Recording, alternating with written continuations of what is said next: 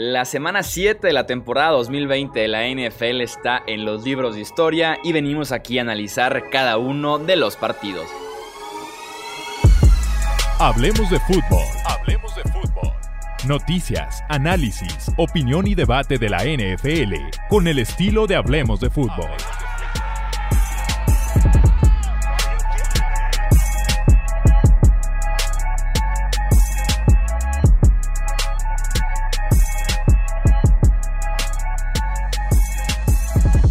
¿Qué tal amigos? ¿Cómo están? Yo soy Jesús Sánchez y es un placer que me acompañen para analizar lo que nos dejó la séptima jornada de la campaña 2020 de la NFL como lo hacemos cada lunes por la noche y también como ya es toda una tradición me acompañan mis amigos Alejandro Romo y Tony Álvarez para comentar justamente lo mejor y lo peor de esta jornada. Romo, bienvenido, ¿cómo estás? ¿Qué tal, Chuy? Muy bien, muchas gracias. Eh, la verdad es que qué buena semana de NFL fue esta. Eh, incomparable, de verdad, lo que es este deporte. Tony, ¿qué tal? ¿Qué tal, Alex? Chuy, un placer saludarlos. Muy entretenidos la mayoría de los encuentros, inclusive algunos por ahí que fueron palizas, llamaron bastante la atención porque no las teníamos en el presupuesto. Eh, muy interesante, ¿no? Ahorita se nos viene el análisis de la semana. Ya tan rápido, siete. Sí, así es, una semana muy emocionante, como dicen, con partidos muy cerrados, finales emocionantes en Cincinnati, en Atlanta, en Tennessee, el Sunday Night Football, sin duda alguna fue una muy buena semana.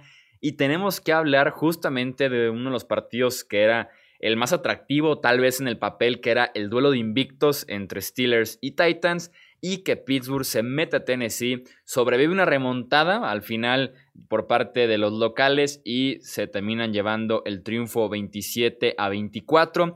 Pittsburgh empezó muy fuerte el partido con ventaja de 27 a 7. Eh, sobre todo con dos pases de touchdown de Ben Roethlisberger a Deontay Johnson. Y después, ahí viene Tennessee, intercepta en un par de ocasiones a Big Ben, se mete al partido en la segunda parte y eh, ya sobre la hora, ya en los últimos segundos, Stephen Goskowski intenta un gol de campo de 46 yardas para mandar el partido a tiempo extra y lo termina fallando. Los Steelers se quedan con el invicto, mientras que los Titans pierden por primera vez en la temporada. Partidazo, de verdad. Eh, justamente acabo de decir que fue una semana muy buena y podríamos empezar discutiendo lo bueno que estuvo este partido, que al principio, digamos, hubo un distanciamiento, eh, sí, un distanciamiento que parecía que iba a poner el partido aburrido, pero los Titans salieron muy bien en la segunda mitad, hicieron los ajustes necesarios y sobre todo buscaron a AJ Brown, que era una de, uno de los factores principales por los que no están moviendo bien, bien las cadenas, porque AJ Brown es uno de los mejores receptores de la NFL sin duda. No elite aún, así como lo pusiste tú en Twitter, Chuy, pero ya está muy cerca de ahí, bastante bueno. Y de verdad, eh, muy bien los Steelers también, pero creo yo que este partido habló mucho más de los Titans y de su, de su digamos, eh, de que pueden venir de atrás para ganar un partido. Eh, en esta ocasión no lo fue pero lo importante de esto es ver cómo reaccionaron y que saben jugar cuando van perdiendo. Eso es algo muy importante en la NFL. Sí, yo digo, no, nada en contra de los Steelers, de verdad, nada en contra de los Steelers. De hecho, yo pensé que este año iban a estar muy bien con el regreso de Ben Roethlisberger. No creo que con este récord, pero sí siento, coincido con Alex, que es un poquito más eh, lo bueno que tenemos que ver de Tennessee, a pesar de que Goskowski falló eh, para empatar. Este equipo, o sea, iba a perder por paliza y despertaron, vinieron y otra vez e, eso va ligado a lo que mencionaba o lo que cada semana es el tema para mí de, Pittsburgh, que le dejan toda la responsabilidad a su defensiva. Sí, crédito, anotan una cantidad importante de puntos y los rivales no son capaces de regresar. Ok, y en este juego contra un rival de verdad contendiente, eh, alcanzaron a ganar pero otra vez, ¿no? Es, es, es, darle toda la responsabilidad a la defensa de Pittsburgh, que en la segunda mitad flaqueó un poquito crédito a la ofensiva de los Titanes. Y quedó, quedó corto Tennessee, pero híjole, si hubiera notado Kaskowski, no, no sabemos qué hubiera pasado en tiempo extra. Y esa es la única duda que me generan los Steelers, que no cierran los juegos, le dan la oportunidad al rival de vivir. Y bueno, en esta ocasión salieron vivos de Nashville, pero vamos a ver en el resto de la temporada. Pero igual, eh, palomita para Steelers, ok, ganaron un juego importante. Y, y, lo de Titanes han demostrado que pueden venir de atrás, ¿no? Entonces eso es importante rumbo a la postemporada, porque creemos que van a estar ahí sin ningún problema. A mí lo que me ha brincado bastante con los Steelers este año es que si bien se han complicado de alguna manera cada semana que, han jugado en, este, en esta racha invicta han sido como estilos de victorias diferentes. Y, y, esta de que la ofensiva tomara una ventaja muy amplia al principio y que después la defensiva entre el cansancio y demás poco a poco fuera cediendo, pero al final aguantara, es como un script nuevo que vemos por parte de los Steelers. Hayamos visto el partido muy muy cerrado y que al final la ofensiva se prende, hayamos visto el tiroteo de ambos con más de 30 puntos y este script al final de cuentas a mí me gusta. Durante una primera mitad vimos tal vez al mejor equipo de la conferencia americana, tal vez al mejor equipo incluso de la NFL, por lo menos dos cuartos con los Steelers y al final la defensiva entiendo que también es muy complicado mantener en raya a Ryan Tannehill, a AJ Brown, John Smith, Corey Davis. También por cuánto tiempo puede sostener una ofensiva de ese calibre, porque la de Tennessee está tal vez entre las 10, 5 mejores ofensivas de la NFL, aparte como visitantes. Entonces, yo sí le doy mucho crédito a los Steelers, me parece incluso con la ligera remontada, con el susto al final, me parece la mejor victoria que le hemos visto este, este año a Pittsburgh. Me encantó la ofensiva, sobre todo en la primera parte, dominando las terceras oportunidades. O sea, en la primera parte, 8 de 9 en terceras oportunidades. Eh, se comió Juju Smith-Schuster a la defensiva de los Titans en ese aspecto, Deontay Johnson también. En total, fueron 13 de 18 en terceras oportunidades, 23 primeras oportunidades generadas, 37 minutos de posesión. O sea, fue un dominio de la ofensiva de los Steelers, un Big Ben que lanza vertical. No lo hace tan efectivamente ya, pero por lo menos lo intenta y también te abre mucho el playbook para que Pittsburgh pueda generar yardas en este eh, partido y también la defensiva, por lo menos en la primera prueba que tuvieron con Derrick Henry, sin Devin Bush, su linebacker central, se lució eh, Vince Williams y también por ahí encontraron una estrella eh, defensiva que nadie esperaba con el nombre de Robert Spillane, que jugó bastante bien como linebacker central de los Steelers, que como decimos, se mantienen eh, invictos en esta temporada. Eh, vamos con el siguiente partido, esta vez en Las Vegas. Tom Brady sigue escribiendo su nombre en los libros de historia con unos partidos de altísimo nivel, incluso con 43 años. 5 touchdowns totales de Brady, 4 por aire, 1 por tierra. Y los Buccaneers vencieron 45 a 20 a los Raiders de Las Vegas. Yo creo que este ha sido el mejor partido de Tom Brady hasta el momento en esta temporada, eh, sobre todo por los pases que puso. Eh, vimos un pase esta semana de, Brady, me parece que fue a, al, al, chaparrito, ¿cómo se llama? Se me fue el nombre. Scotty Miller. Al slot. ¿Quién, perdón? Scotty Miller. A Scotty Miller, justamente, que se lo puso en la esquina izquierda de la zona de anotación, un pase de 50 yardas aéreas y que se lo puso perfecto, de verdad que Brady, como los vinos, entre más viejo mejor, ha jugado de una manera sobresaliente, sobre todo en las últimas tres, cuatro semanas. Y el equipo de Tampa Bay se ve como semana con semana va agarrando mucho más química de la que traía, de la que se, vio eh, sobre todo en el primer partido de la temporada y por lo que empezaron muchas críticas. Pero definitivamente se ve como un equipo que va a estar muy impresionante y sobre todo porque, bueno, con la llegada de, Antonio Brown se va a ver todavía mejor. Y en cuanto a los Raiders, mantuvieron el marcador eh, cerca por tres cuartos, ya después se les despegaron un poco más.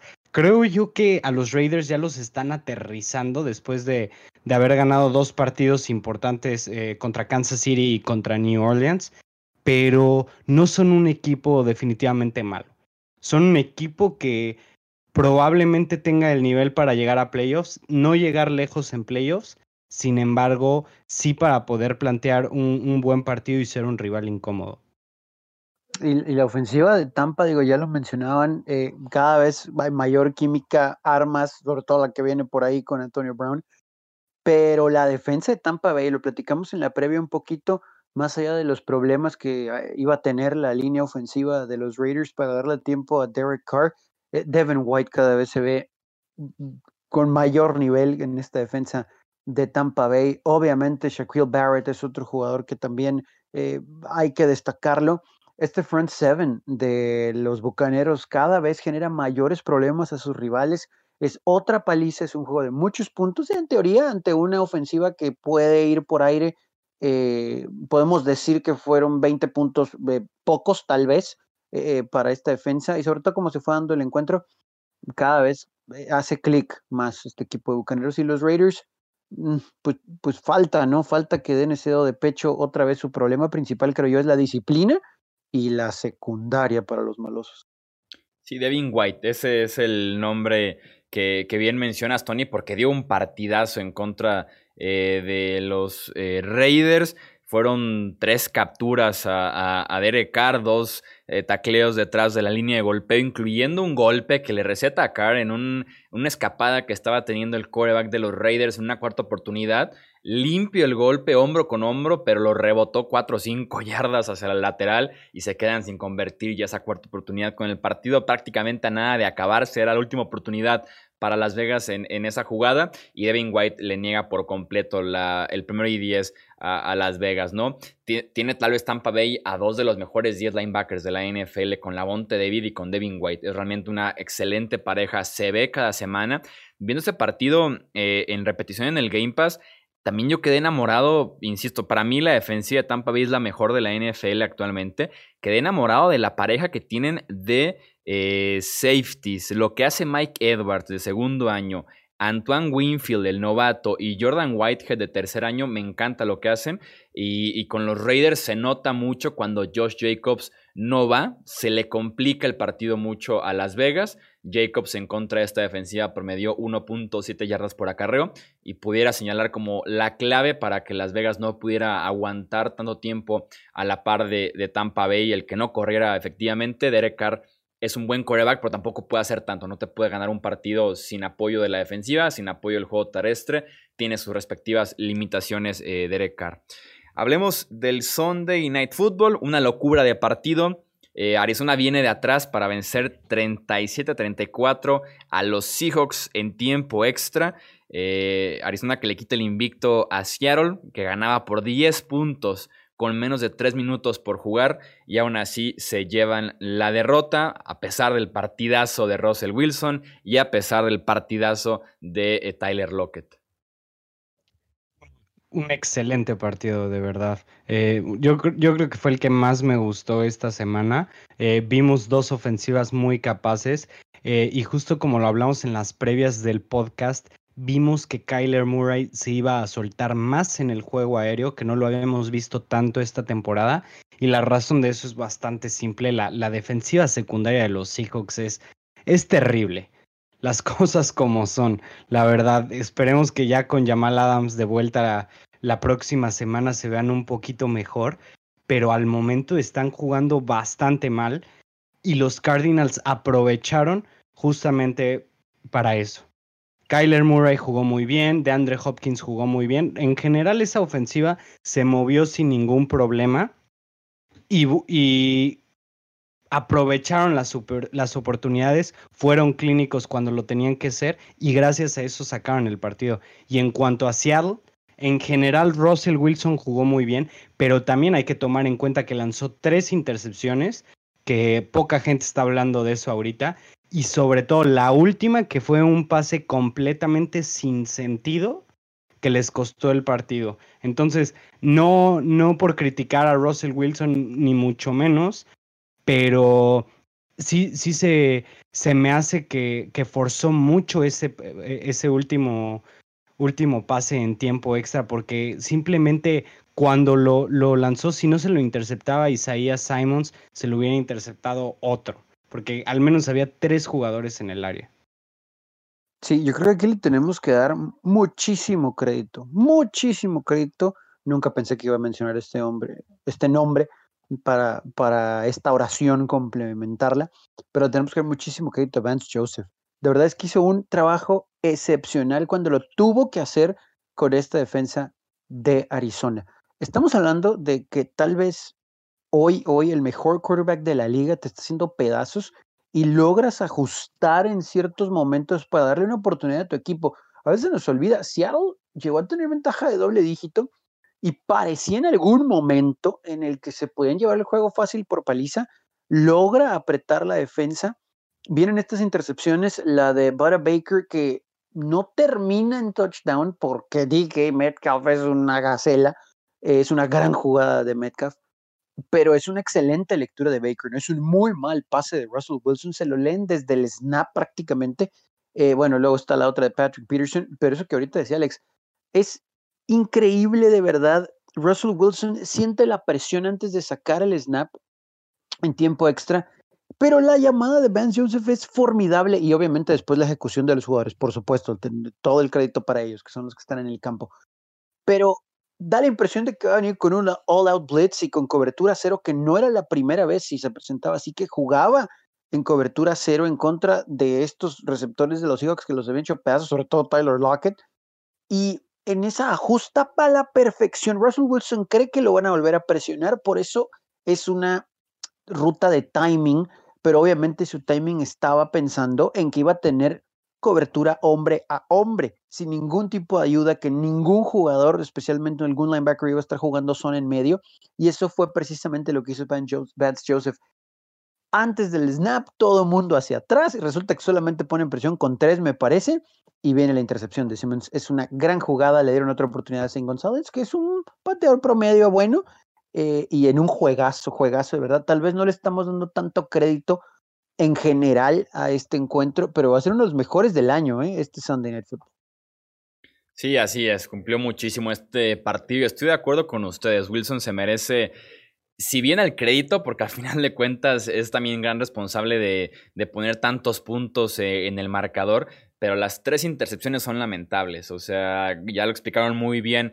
Eh, la confusión, el que no viera a Buda Baker, eh, la intercepción en tiempo extra es la más penosa de, todas. Un pase que ni siquiera había un receptor por, por la zona, no se veía para nada un, claridad en ese envío de Russell Wilson y es el gran responsable también de que los Seahawks poco a poco vayan perdiendo esa ventaja, además de que su defensiva no detiene absolutamente a nadie.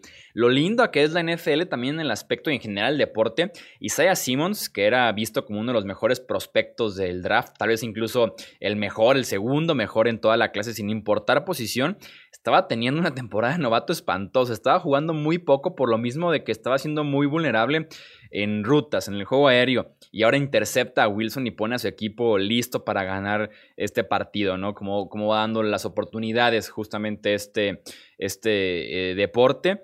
Y la defensiva de Seattle es extremadamente preocupante, porque incluso con Jamal Adams estaban comiendo muchísimas yardas. Un equipo como New England le dio pelea, como Dallas le dio pelea, entonces ¿Qué tanto se puede considerar todavía a Seattle como el mejor equipo ¿no? de, la conferencia nacional? Por lo menos en mi libro no lo son ya, pero sí, por lo menos nos dieron un muy buen partido en contra de eh, Arizona. Pasemos al siguiente partido. El regreso de Jimmy Garoppolo a Foxboro fue un regreso triunfal. Los Niners apalearon 33 a 6 a los Patriots. Dominaron por tierra, por aire, a la defensiva en cada faceta prácticamente del partido, al punto de que New England sienta a Cam Newton eh, después de su tercera intercepción y apenas dos goles de campo. A pesar de eso, Belichick dice que Cam Newton se mantiene como el core titular de los Pats, que pierden tres partidos consecutivos por primera vez desde la campaña 2002. Uf, ¿por dónde empezamos con New England? La verdad. Les dije, por cierto, les dije que la regla de que Nueva Inglaterra ya no perdía tres seguidos ya no aplicaba mientras no estuviera Tom Brady ahí. Muy cierto, muy cierto. Y, bueno, tal vez podemos empezar por ahí, que eh, mucha gente decía que el, único motivo por el que Brady tenía éxito era por, por Bill Belichick y ya vimos que que realmente Brady sí puede sin Belichick y a Belichick le está costando. O sea, digo, no, sería justo quitarle ningún tipo de crédito a Belichick por el excelente trabajo que ha hecho durante los años, pero pues sí deja deja mucho que pensar, ¿no? O sea, que, que tal vez no apreciamos a Tom Brady lo suficiente, este, lo que realmente representaba para ese equipo y, y mucha gente estaba nublada por, por lo que pensaban de, de las capacidades, eh, ¿cómo decirlo? De las capacidades impresionantes de, de Bill Belichick, pero pues al parecer sí le hace mucha falta mucha falta Belichick, eh, mucha falta Brady a Belichick. Y yéndonos con New England, yo siento que está bien que no banqueen a Cam Newton. Definitivamente él no es el problema. Eh, el problema es el cuerpo de receptores. El problema es lo pobre que está hecho ese playbook para lo poco adaptado que está para, para el grupo de receptores que tiene realmente. Y tienen que mejorar de todo a todo, pero tienen que hacer algo en la posición de wide receiver urgente, tienen que hacer algo en la posición de tight end urgente, o si no van a seguir perdiendo y perdiendo y perdiendo partidos. Tal vez esa ya sea su tirada, ir por un, un pick top 10, tal vez top 5 en el draft, que me cuesta, me cuesta mucho trabajo creer que Belichick va a estar dispuesto a hacer eso, pero es muy probable que, que, lo hagan porque ese equipo está en una necesidad increíble de talento. Tienen muy pocos jugadores que puedan hacer diferencia. Tienen pocos jugadores y muy, muy pocos jugadores que, que, puedan, que puedan tener un impacto en el campo. Y ya que no está Tom Brady, se está viendo cómo el sistema no hacía a los jugadores mágicamente buenos, sino tener un quarterback eh, elite era lo que, lo que podía hacer funcionar una ofensiva con, con receptores como Brandon LaFell, no sé, el, el, que me digas, ¿no? Pero ya, ya, no está, ya, New England no está en esa, en esa etapa y, es momento en que empiecen a reconstruir y buscar más talento. No, no le voy a echar más a la herida porque veo que le duele mucho a Alex. Lo, lo Está dolido, ¿no? Este, sigue hablando y se le sale la lágrima. ¿Serio? Sí, sí. Así que me voy a ir por el lado de San Francisco, aunque yo también estoy muy sorprendido con, con lo de Nueva Inglaterra para mal. No ha jugado bien Cam, pero definitivamente pues, no, no es todo él el problema. Pero me voy a ver exigente con San Francisco a pesar de la paliza. No me gustaron las dos intercepciones de Jimmy G.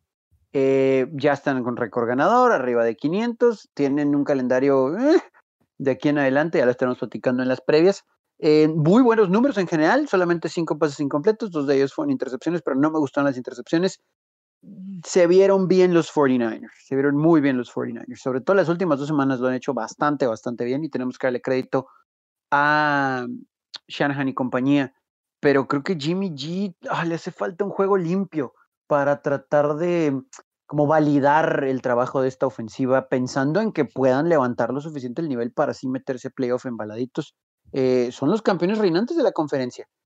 Yo sé que han tenido muchas lesiones, pero sí espero que conforme avancen las semanas empiecen a al menos tratar de acercarse a esa versión. Sí, en ese aspecto sigue siendo el, el, punto flaco de, de, San Francisco. No fue tan malo como el partido antepasado, tal vez el pasado, pero aún así no es suficiente para que este equipo de ese siguiente paso de contendiente otra vez en la NFC o que le alcance como para ganar un Super Bowl ahora sí. Sin duda alguna, Garoppolo en ese aspecto no deja de ser promedio. Le alcanza a San Francisco en algunos partidos, pero cuando le tienen que exigir un poquito más, no le va a alcanzar justamente con Garoppolo. Kyle Shanahan, mis respetos. El corredor que le pongan, sea Jeff Wilson, sea Michael Hasty, con Kyle Jusic, el recién llegado Brandon Ayuk, con el talento ofensivo que le pongan eh, va a generar yardas, va a generar mismatches y su, y su velocidad y, la serie de playmakers que tiene de yardas después de la recepción en contra de Nueva Inglaterra era uno de los duelos más injustos que he visto esta temporada en la NFL. Una defensiva lenta, una defensiva eh, vieja que no tiene grandes nombres en el front seven en contra de, de Cal Shanahan era de verdad muy injusto. Se aprovecharon al máximo y el marcador lo hice todo. Sobre Cam Newton, yo estoy de acuerdo en mantenerlo como titular. Eh, te ofrece mucho más potencial aún con lo que hemos visto ya, aún con la edad, eh, que Jared Stetham, que realmente como titular en la NFL, poco o nada puede ofrecernos el jugador de segundo año, por lo menos actualmente. Eh, hablemos de otra paliza, en esta ocasión del Washington Football Team, que venció 25 a 3 a los Cowboys detrás de seis capturas de quarterbacks de la defensiva y también 208 yardas terrestres de la ofensiva. Andy Dalton no termina este partido por una conmoción cerebral. Qué bárbaro, qué golpe tan sucio le, le dieron a Andy Dalton, de verdad terrible. Y estaba leyendo que el jugador defensivo, que ni su nombre quiero mencionar porque no es un jugador que valga la pena en lo absoluto, eh, no va a ser suspendido. De verdad, pocas veces me da tanto coraje algo como, como un golpe así de, de manchado como, como lo hizo Mingo. Este, pero bueno, yéndonos, yéndonos al partido, los Cowboys simplemente son terribles. Y no hay otra manera de ponerlo. En todos los aspectos del juego son terribles. A pesar de tener talento en muchos lados, a pesar de tener muchos jugadores que se esperaría que hagan la diferencia, los Cowboys simplemente no pueden.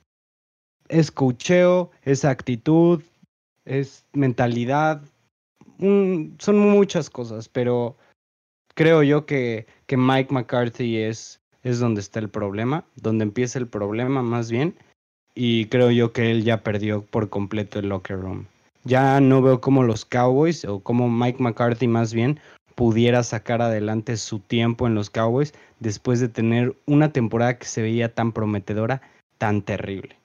Y desde el punto de vista del Washington Football Team, bien por ellos, tomaron las oportunidades que les dieron los Cowboys. Eh, realmente no, no es como que se haya visto una mejora, una mejora muy grande en el equipo de, Washington. Simplemente jugaron contra un equipo que está muy, pero muy mal y aprovecharon eso para sacar su segunda W de esta temporada. Sí, yo, yo no sé, yo no me atrevo a decir que McCarthy regrese el año que viene. O sea, yo sé que es temprano o entre comillas en la temporada, pero es que no tiene ningún tipo de control. Eh, resulta que no conoce a sus jugadores y luego los exhibe otra vez públicamente diciendo que pues, no toque nadie, salió a la defensa con algún tipo de venganza deportiva eh, ante lo sucedido con Andy Dalton, que coincido también, siento que simplemente pues les corre a tole, ¿no? No creo que se pusieron a pensar en hacer algo para mandar algún mensaje, tampoco estoy diciendo que violencia con violencia, pero, pero bueno, ya lo él, ya lo menciona él en público, y pues ahora todo el mundo está hablando de eso también, ¿no? Y del otro lado, palomita para Ron Rivera, que qué bueno, ya tuvo su último tratamiento en contra del cáncer, y yo sé que tal vez es el equipo más débil, entre comillas, junto con los gigantes de esta división, por no decir que todos, pero pues Washington es el único equipo que está invicto en contra de sus rivales divisionales. ¿eh? Después, para efectos de tiebreak, capaz que le termine beneficiando. Vamos a ver si pueden ir consiguiendo elevar su nivel. Y primera división en la historia de la NFL desde que se toman estadísticas, en que para la semana 7 ningún equipo tiene, tiene tres triunfos. Eh, ay, la NFC. Ay, ay, ay te dice toda esa estadística. No sé, Tony, si la parte del contrato de Mike McCarthy sea lo único que lo salve. Tiene contrato, bueno, en marzo firmó, bueno, en, en, enero, febrero firmó por cinco años y 30 millones de dólares. Eh, va a correr obviamente ya un año, estamos hablando de que gana 6 millones anuales, no es fácil la división, pero mm, tendría que pagar el resto de su contrato, ¿no? Si, si terminan despidiéndolo, lo cual no sé qué tanto valor Jerry Jones 24 millones de dólares.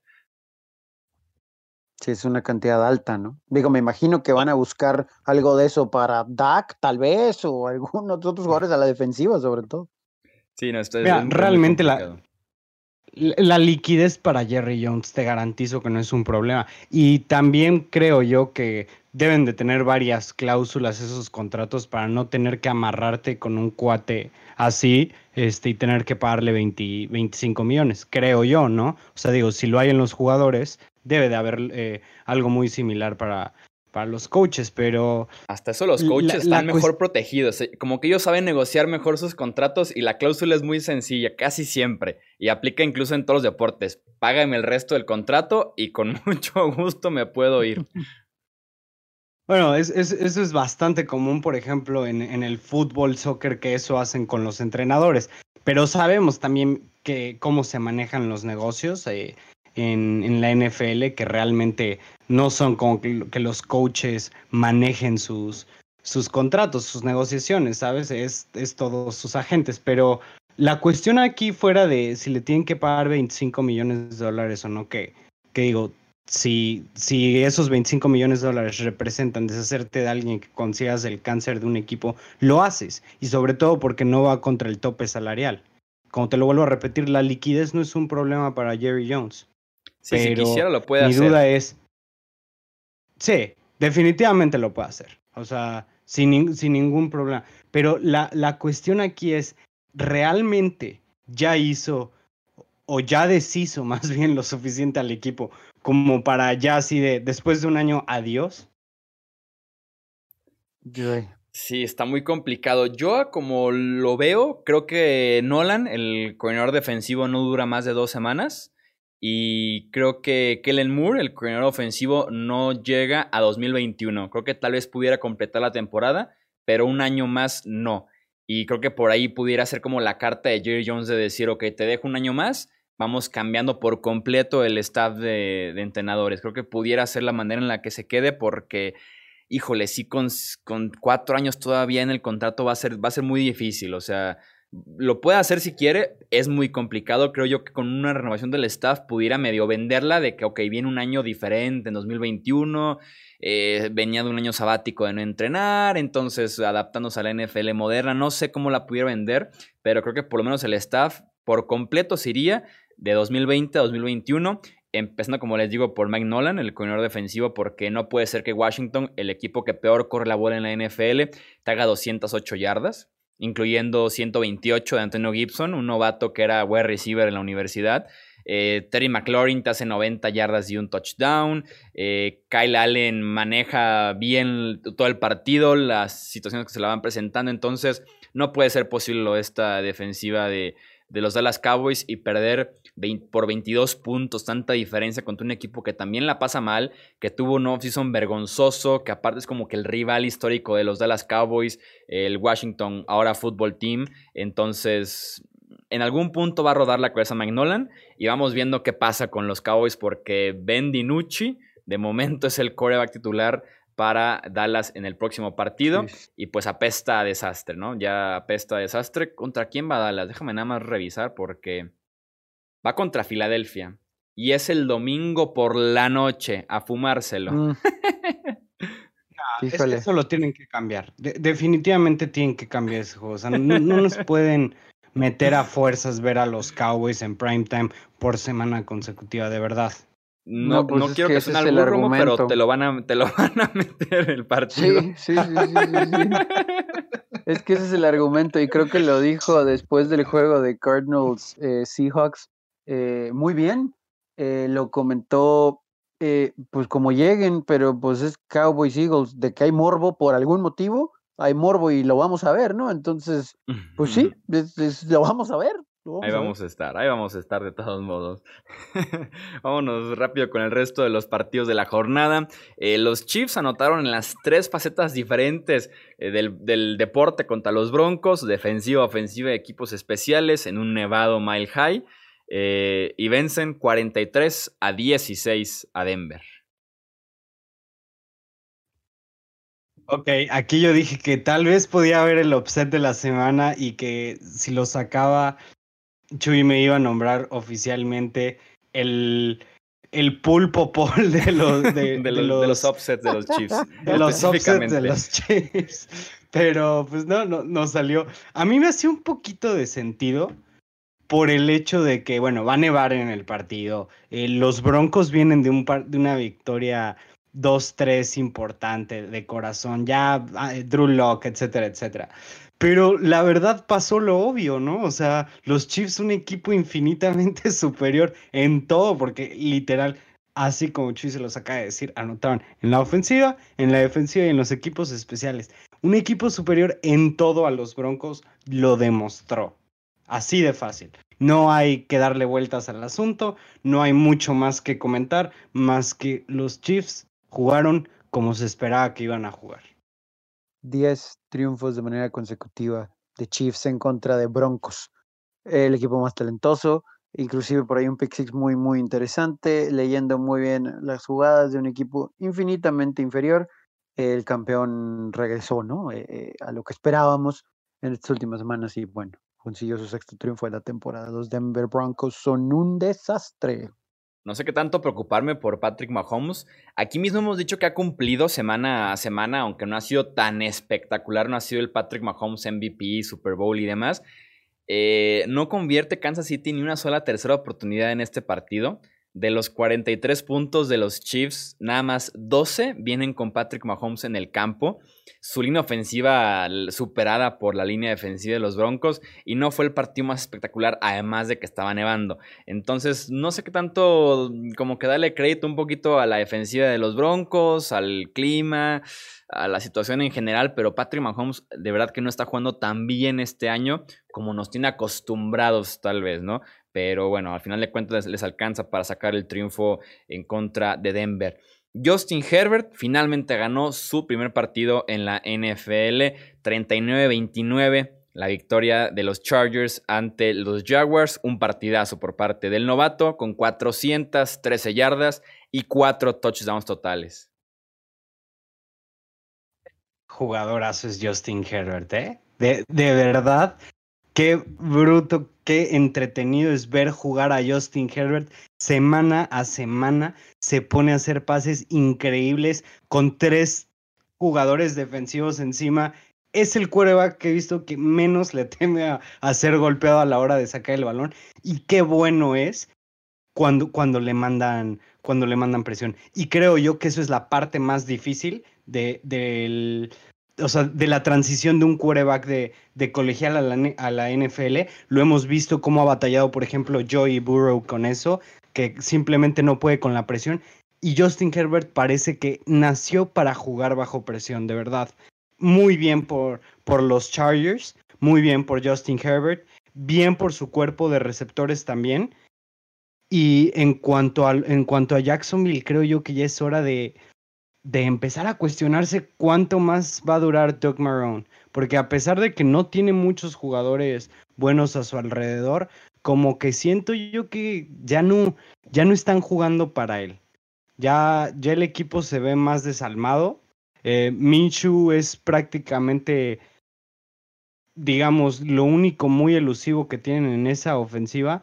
Y estaba leyendo reportes de que ya también lo quieren sentar como si él fuera el problema. De verdad, ya, ya es tiempo de que revisen tanto el general manager como el head coach, porque en, en Jacksonville se tiene que hacer una limpia de, de staff. Sí, digo, aquí tenemos también que, que, destacar, creo, el proceso de maduración de Herbert.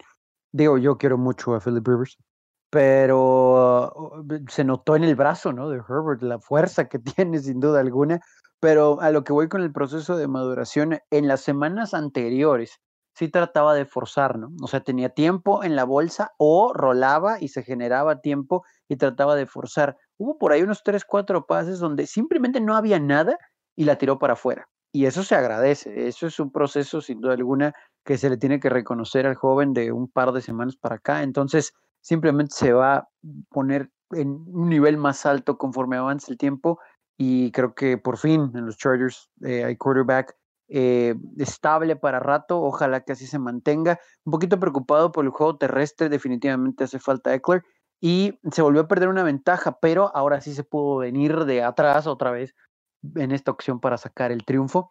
Y, bueno, la próxima semana contra los Broncos va a ser un buen tiro, ¿no? Sobre todo midiendo a, a Herbert y a esta ofensiva y que la defensa parece que comienza a estar sana por primera vez en la temporada. Sí, súper de acuerdo con el proceso de, de, madurez de Herbert. Por ejemplo, lo comparaba en el podcast de, de ayer, eh, eh, comparando su primer inicio del, de los Chiefs en aquel rollout en el que pudo haber conseguido corriendo el primero y 10 y decide lanzar el bombazo doble cobertura que es interceptado.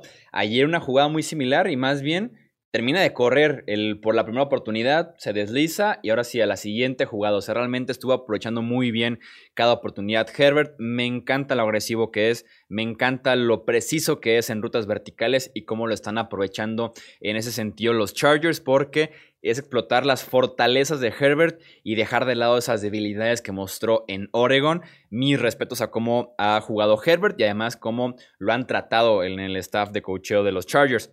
Aaron Rodgers lanzó cuatro pases de touchdown en la victoria 35 a 20 de los Packers sobre los Texans, Davante Adams acabó con la secundaria de Houston, con 196 yardas y sus respectivos dos anotaciones. Excelente partido de Davante Adams, muy bien Aaron Rodgers.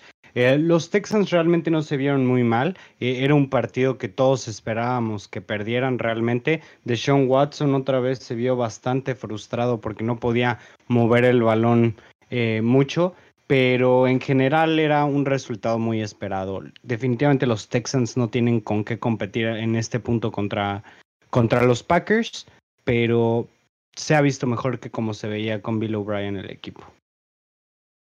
Sí, aquí creo que también tenemos que destacar un poquito a, la defensa de Green Bay. Yo esperaba que les hicieran más puntos, la verdad, sobre todo por como se había visto Houston en sus últimos dos juegos.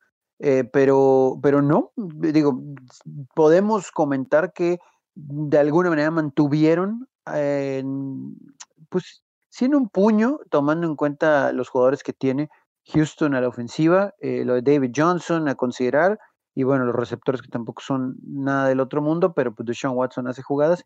20 puntos me parece que son bastante respetables en contra de Deshaun Watson y compañía. Y bueno, los Packers regresaron ¿no? al camino del triunfo.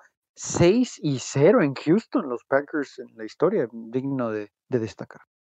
Sí, lo de Aaron Rodgers esperaba el partido venganza después de tan mala semana en contra de Tampa Bay. Se desató por completo en ese aspecto Rodgers. Y yo también esperaba que la defensiva de Green Bay se comiera más puntos. Lo decíamos en la previa, un tiroteo incluso entre Packers y Texans. Y después me puse a leer un poquito sobre la ofensiva de Houston. Lleva cuatro partidos consecutivos sin hacer puntos en, la, en el primer cuarto. Eh, esto es desde el año pasado el gran problema que tiene Houston para arrancar fuerte los partidos. Entonces, vamos viendo a la defensiva de Green Bay después contra otro rival que sí pueda jugarte 60 minutos de buen fútbol, porque Houston creo que no es como que el candidato perfecto para poder eh, juzgar a la defensiva de los Packers, pero sí jugaron bastante bien en contra de los Texans. Los Saints vencieron 27 a 24 a los Panthers. Buen partido de Drew Brees, a pesar de las ausencias de Michael Thomas y de Emmanuel Sanders. Alvin Kamara consigue 148 yardas totales. Su séptimo partido consecutivo con 100 o más yardas en la NFL. Es la mejor racha en activo. Los Saints, a pesar de no tener armas ofensivas, bueno, más bien armas en receptores, pudieron sacar un triunfo que la verdad estuvo bastante peleado de parte de los Panthers. Eh, se vieron bien los de Carolina, la verdad no, no, se vieron nada mal en la derrota, de hecho eh, si hubieran evitado un sack en tercera oportunidad ya casi al final del juego que lo sacó de gol de campo, yo creo que ese juego tenían una oportunidad bastante grande de, de ganarlo, pero pues ni modo, eh, así se dieron las cosas y lo que pasó, pasó. Los Saints se siguen moviendo, siguen de líderes divisionales y a pesar de que no están ganando bonito, siguen y siguen acumulando victorias. Sí, crédito a Carolina, eh, eh, similar a lo que hemos dicho otros equipos que pierden, pero creo que los tenemos que, que reconocer bastante. Eh, Joey Lyle por poco ya hace un gol de campo de 65 yardas. Ese sack que mencionas, Alex, fue clave, por lo menos para intentar empatar el juego cerca del final dos yarditas, dos yarditas que ahí Bridgewater tal vez hubiera logrado evitar eh, hacia atrás, obviamente, hubiera sido suficiente para que entrara ese gol de campo larguísimo, pero creo que ahí también demuestra la confianza que tiene Matt en sus hombres.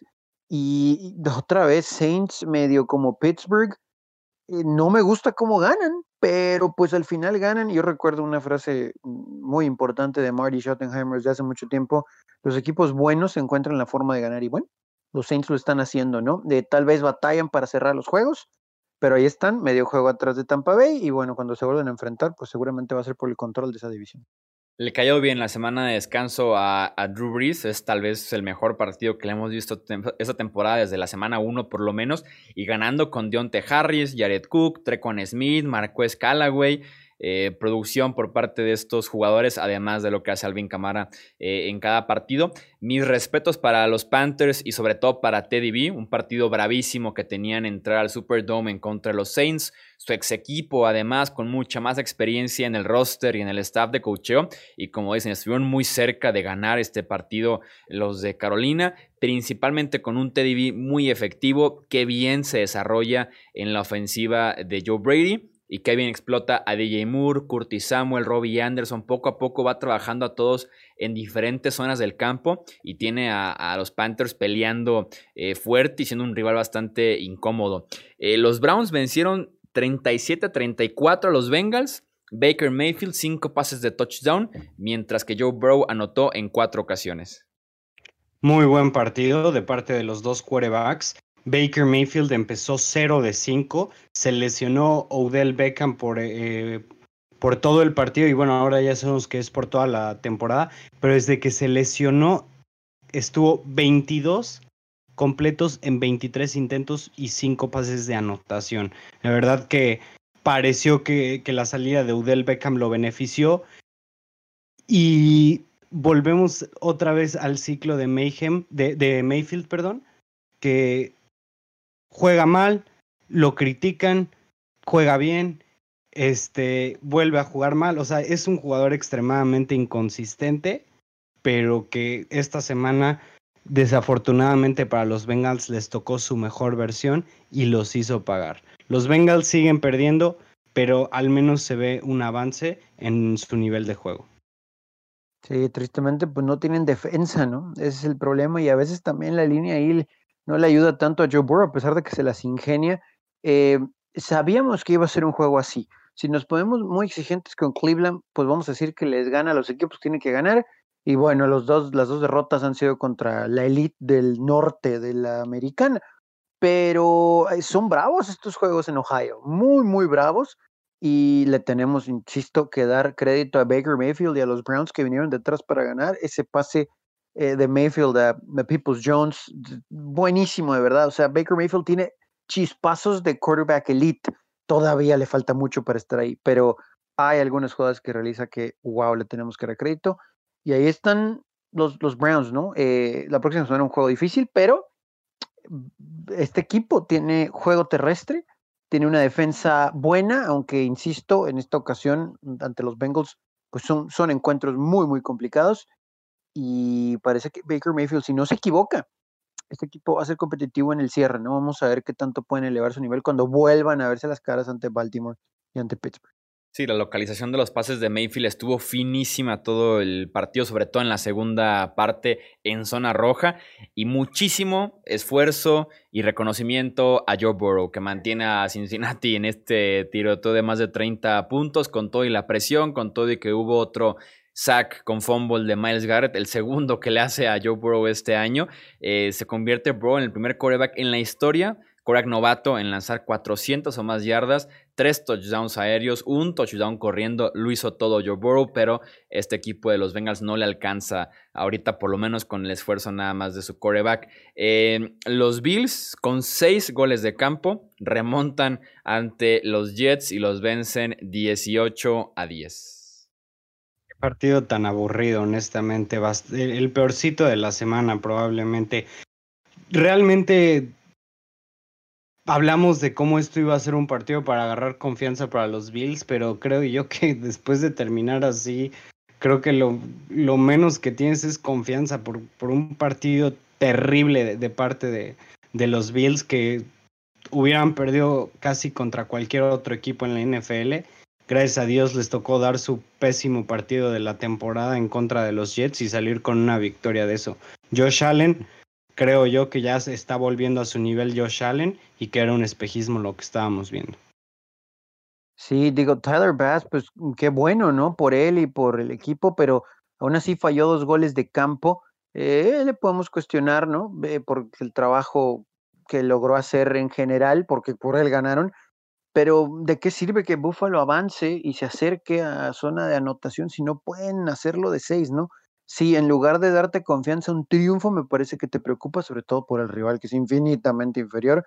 Y los Bills creo que nomás palomear, ¿no? O sea, 5-2 ganamos, pero es lo único que podemos decir para bien de ellos en esta semana. Sí, 0 de 5 en zona roja Buffalo. Lo contrario a lo que eran al principio de temporada con Josh Allen y su versatilidad, estaban ganando en zona roja y este partido fue lo contrario. Eh, la defensiva de Buffalo muy bien, pero bueno, estamos hablando de que Sam Darnold y los Jets.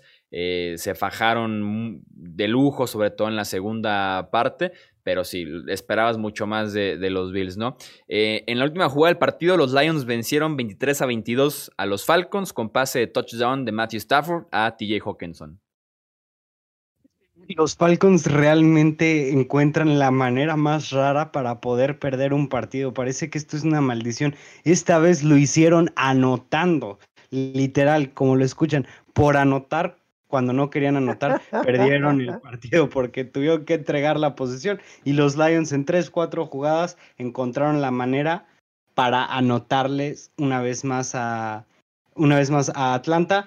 Después de un foul eh, de Dani Amendola de, de conducta antideportiva por quitarse el casco, Matt Prater tuvo que convertir un punto extra de muchas yardas para poder sacar el triunfo.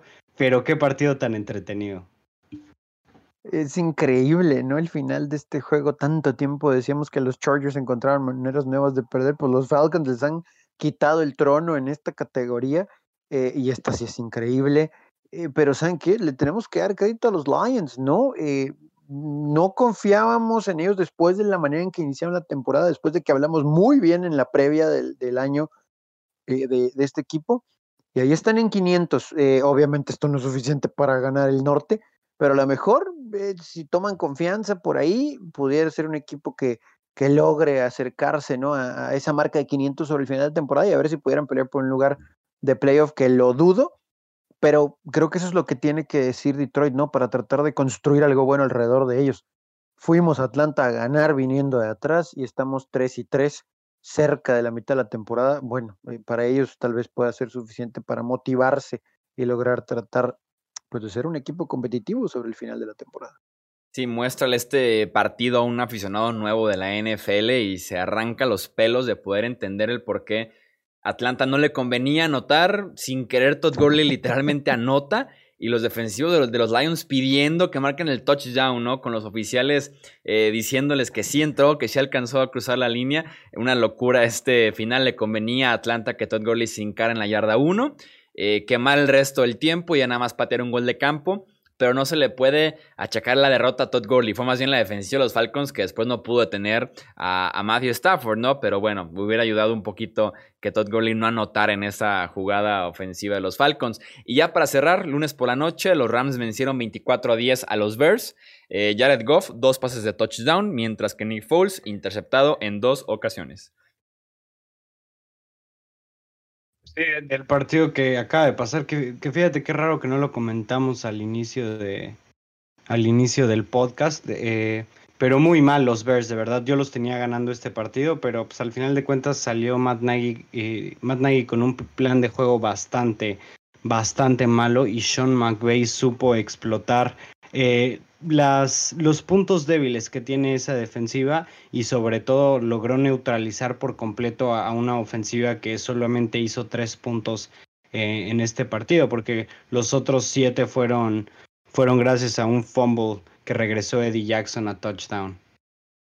Sí, y creo que aunado a eso, Nick Foles. O sea, digo, la defensa de los Rams muy bien. Aaron Donald siempre logra cortar el ritmo del bloqueo y del timing en las ofensivas rivales. En la secundaria muy bien de los Rams. Pero Nick Foles, Nick Foles, la verdad es que sus pases erráticos, eh, o muy adelante del receptor, o muy comprometido. Y, mm, híjole, este equipo con un inicio prometedor, honestamente va a tener que ir por un quarterback, creo yo, en la offseason, porque evidentemente Nick Foles es el futuro y Trubisky no creo que esté vestido con los colores de los Bears en 2022. Sí, no, no, qué, complicado con Chicago. La ofensiva es, es inoperante, es ofensiva. De dos quarterbacks no haces uno bueno. Eh, la defensiva es de lo mejor que hemos visto este año y Sean McVay la trabajó bastante bien. Creo que no se puede hacer un mejor trabajo en contra de una defensiva tan complicada como es la de Chicago, con mucho movimiento, snaps muy rápidos, alineaban eh, corriendo todos y en un segundo el snap ya estaba afuera para aprovechar justamente la confusión, que no estuviera cubriendo bien a su hombre. Entonces, Sean McVay se ilusiona contra una defensiva muy, pero muy complicada y tiene ahí el triunfo en casa en contra de este equipo de Chicago. Vámonos entonces, gente, porque ahí está ya análisis de cada uno de los partidos de esta semana número 7 de la campaña 2020 de la NFL. Tony, Romo, nuevamente gracias y un fuerte abrazo para ambos. Muchas gracias, Chuy. Muchas gracias, Tony. Ya saben, como siempre, un verdadero placer compartir micrófono con ustedes. Ojalá que la próxima semana esté igual de emocionante y entretenida como esta. Recuerden seguirnos en redes sociales, suscribirse a este podcast y aparte recomendarlo con otros amantes de la NFL. Yo soy Jesús Sánchez y eso es todo por este episodio. Gracias por escuchar el podcast de Hablemos de Fútbol. Para más, no olvides seguirnos en redes sociales y visitar hablemosdefutbol.com.